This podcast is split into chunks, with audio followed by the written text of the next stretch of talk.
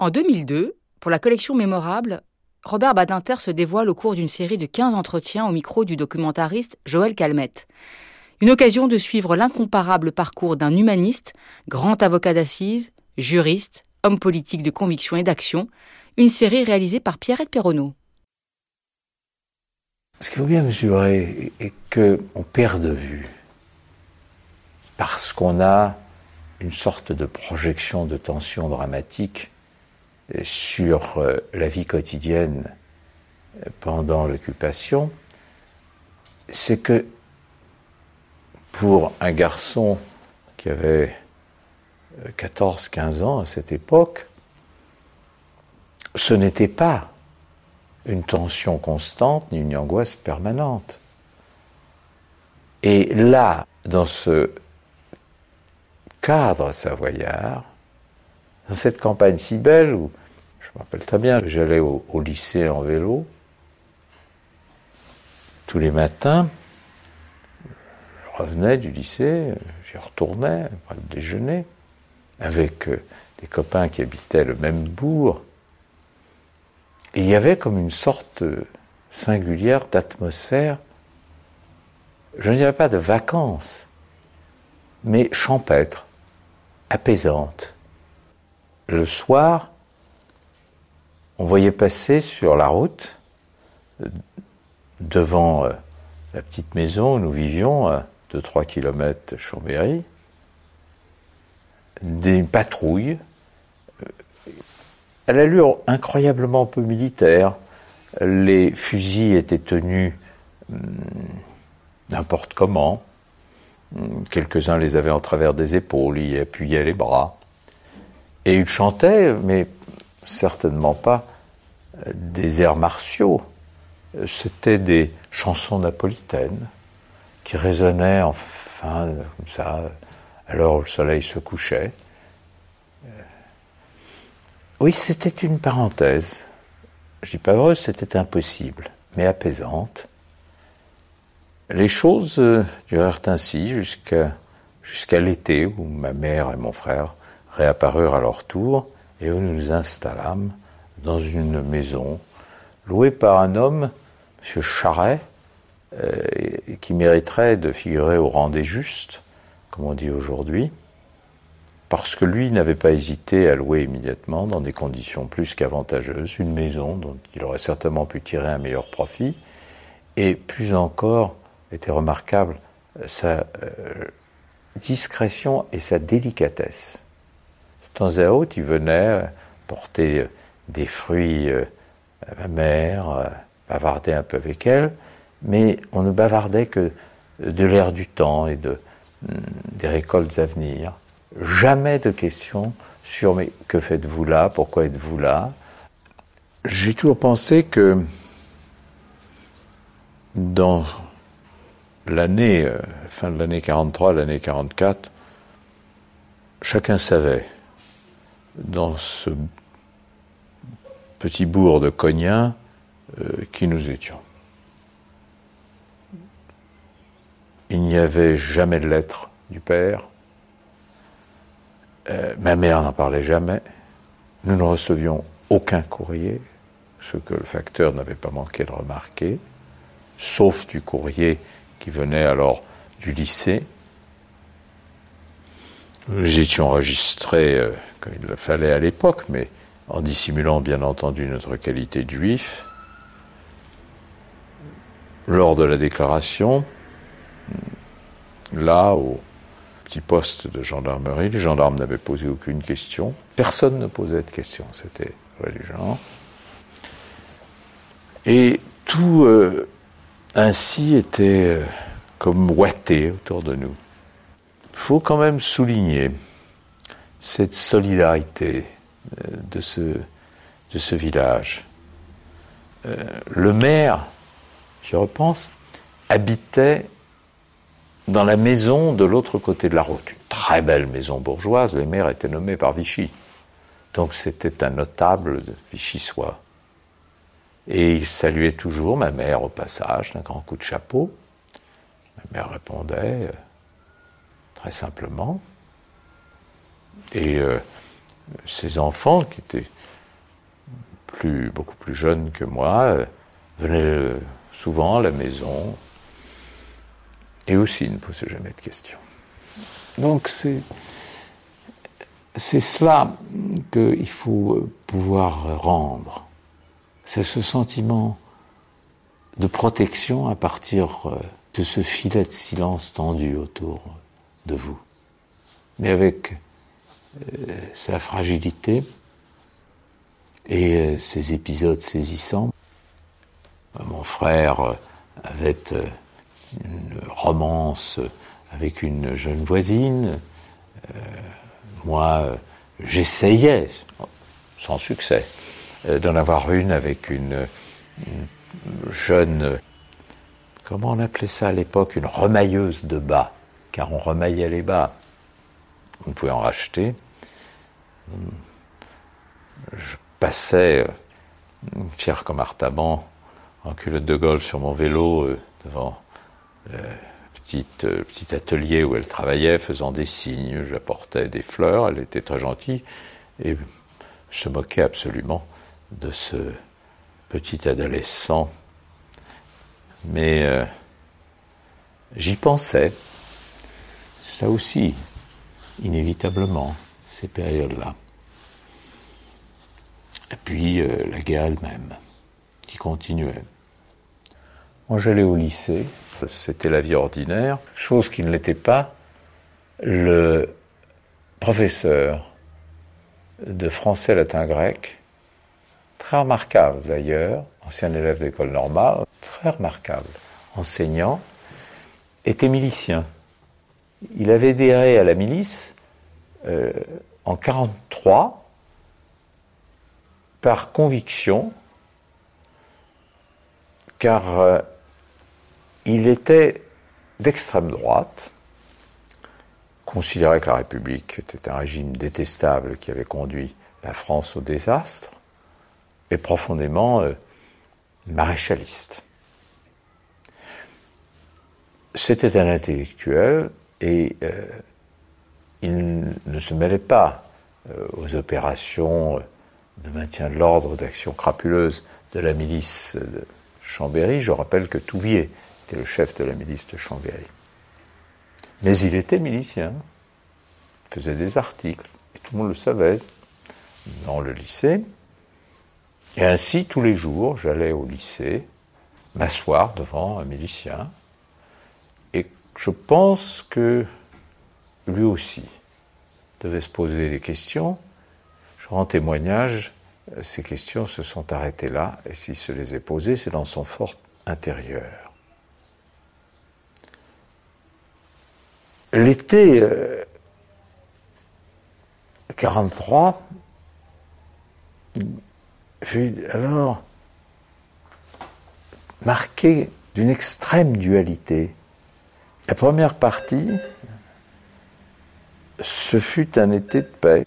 On se baignait euh, dans les douceurs du lac et on revenait le soir euh, content. Pas ma mère, évidemment, mais nous. Nous, euh, c'était le temps suspendu.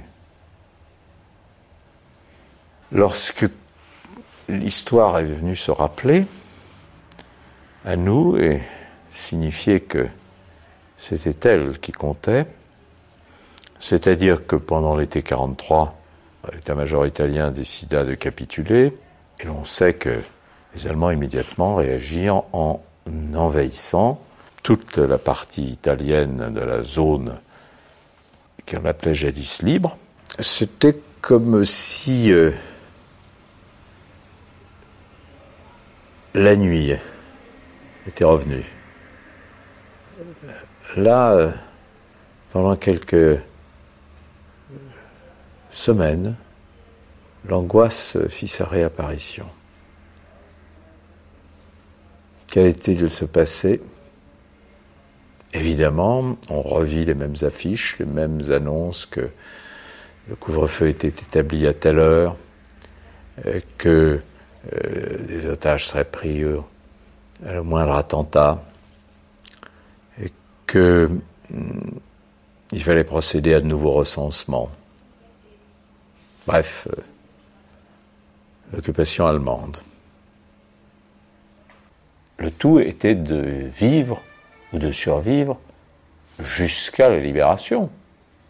Moi, je considère que, sauf à être totalement déraisonnable, enfiévré de passion collaborationniste ou d'être absolument nazi, pour n'importe quel Français de 1943, c'était fini. Mais la vie, euh, encore une fois, elle est telle que on ne vit pas quand on a 16 ans, 15-16 ans, que j'avais alors, euh, on ne vit pas tous les jours, à tout instant, dans euh, l'angoisse et le chagrin. Les adultes, oui.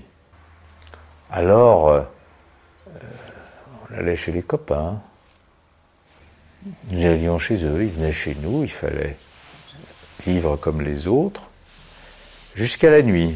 C'est pour ça que je dis, c'était une vie, là aussi, double, car la nuit venue, il y avait comme un silence qui se faisait quand on entendait le bruit d'une voiture, puis les conversations reprenaient quand la voiture était passée. Et le soir, avant de nous coucher, mon frère et moi, nous avions une chambre sur l'arrière de la maison, qui était une chambre avec une fenêtre qui donnait sur le jardin. Et nous disposions, là, c'était tout près, une, une sacoche muselière avec pouvait enfiler euh, très aisément, dans lequel il y avait euh, un peu d'argent, de papier, un pull vert, et puis euh, l'imperméable était posé sur la muselière, nos chaussures disposées devant la fenêtre, avec une chaise, et nous ne fermions pas complètement la fenêtre, de telle façon que si nous entendions le moindre bruit, nous l'avions répété, euh, nous sautions dans nos chaussures et de là nous bondissions dans le jardin, nous avions, connaissions bien les lieux pour essayer de nous enfuir. Maintenant, en y repensant, je trouve cela un peu, dirais-je, puéril presque, parce qu'il est évident que la maison aurait été encerclée. Mais euh, cet ordre défensif, d'une certaine manière, apaisait. C'était un rituel nocturne singulier que je revois de temps en temps. Je le dis franchement, euh, nous dormions euh, tous deux dans des lits euh, l'un à côté de l'autre dans cette pièce autrement qui n'avait qu'une table de travail, du sommeil des adolescents. Probablement pas ma mère. Ce mélange de drame, d'angoisse et en même temps euh, de menu plaisir, de, de rire avec les copains. Tout ça n'empêchait pas que tous les soirs, tous les soirs, euh, je pensais obsessionnellement à mon père dans son camp, et rien que cela suffit à, nourrir en vous des, à raviver en vous des plaies, des blessures, et inévitablement à susciter euh, un désir âpre de vengeance, de vengeance. J'ai un souvenir très extraordinaire. C'était juste avant le débarquement au mois d'avril 44. Je revenais du lycée avec un copain et euh, au sortir d'un virage, il y avait un petit pont avec un, une toute petite rivière. Et au sortir du pont, à l'entrée du virage, un barrage de soldats allemands. Et euh, deux Feldpolizei, ils avaient la plaque sur euh, l'imperméable, gros imperméable gris-vert. Ça faire signe de nous arrêter. Et l'un d'entre eux s'approcha de moi. Nous étions seuls, il y avait uniquement mon copain et moi. Il me dit en allemand, euh, pas pire, je, je tendis euh, ma carte d'identité, scolaire d'ailleurs, pour montrer que j'étais euh, un élève au lycée de Chambéry.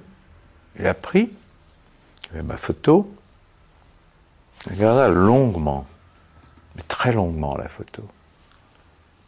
Ça ne me plaisait pas du tout. Je trouvais ça tout à fait inquiétant. Et puis, d'un seul coup, il défie son imperméable. Il était tout près de moi, un mètre, un mètre cinquante. Il sortit son portefeuille. Il me regarda encore et du portefeuille, il sortit une photo et me la montra en souriant. Non, mon fils. Et, chose extraordinaire, me ressemblait façon saisissante. Mais saisissante. Il était d'ailleurs en uniforme de jeunesse hitlérienne. Et je vis mon double en uniforme de jeunesse hitlérienne. Je hochais la tête, lui souris à mon tour. Il me dit son prénom, je ne me souviens plus. Le montra à mon copain, qui intéressé ni de près de loin, et qui n'avait qu'une hâte comme moi, c'était de filer. Et puis euh, il m'a remis ça, il me rendit les papiers, et hochait la tête, continue à regarder. Puis signe que nous partions, demande même pas notre reste. Et nous pédalâmes euh, vers le village, vite, et je me suis retourné, comme on le fait quand on sent un regard. Et je, je le vis, ça, qui ne pouvait pas se déprendre, je comprends bien pourquoi, et qui hochait la tête. Le débarquement lui-même, je l'ai appris de la façon la plus paisible qui soit. Je partais ce matin-là,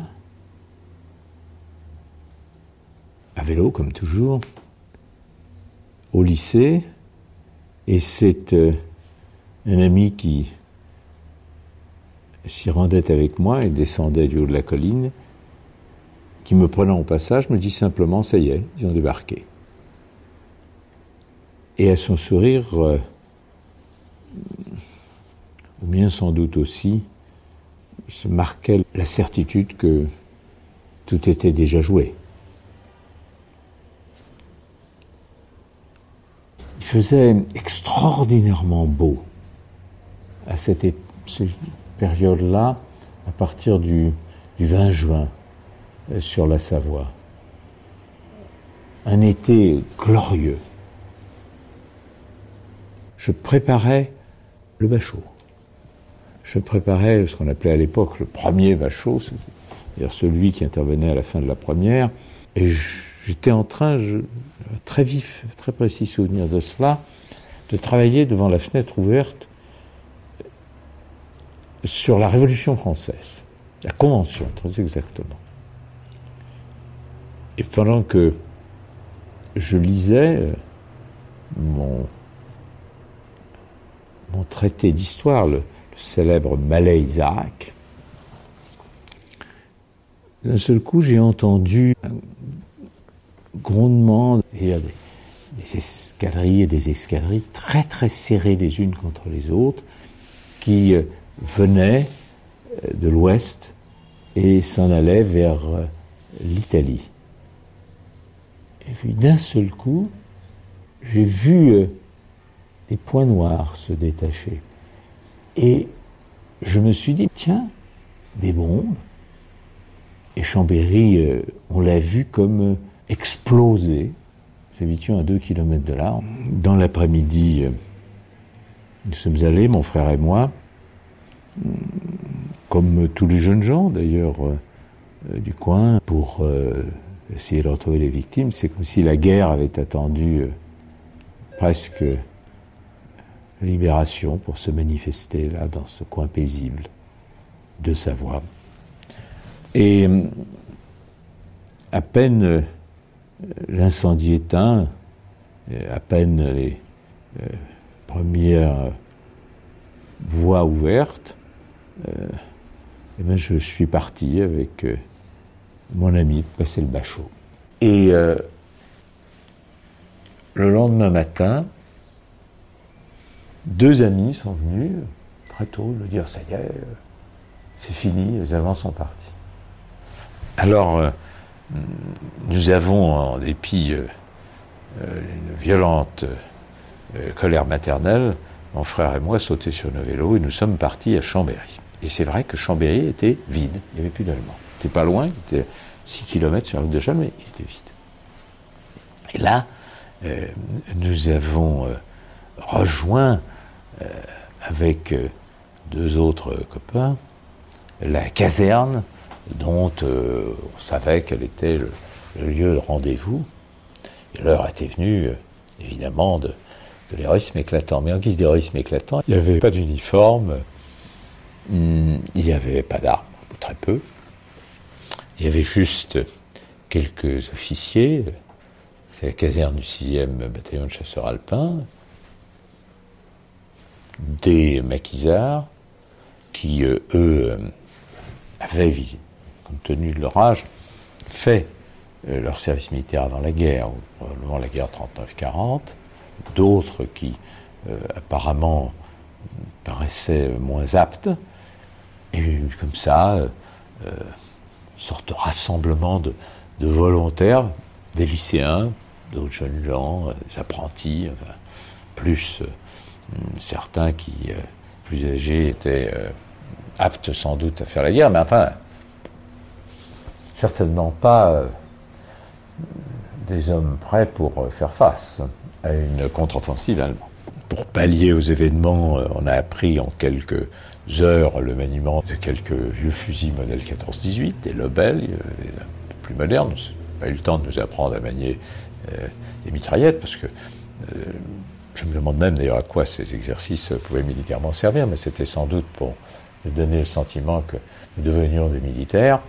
Et puis, on a décidé euh, que euh, on allait nous faire défiler pour montrer à la population qu'il y avait là euh, des forces sensibles.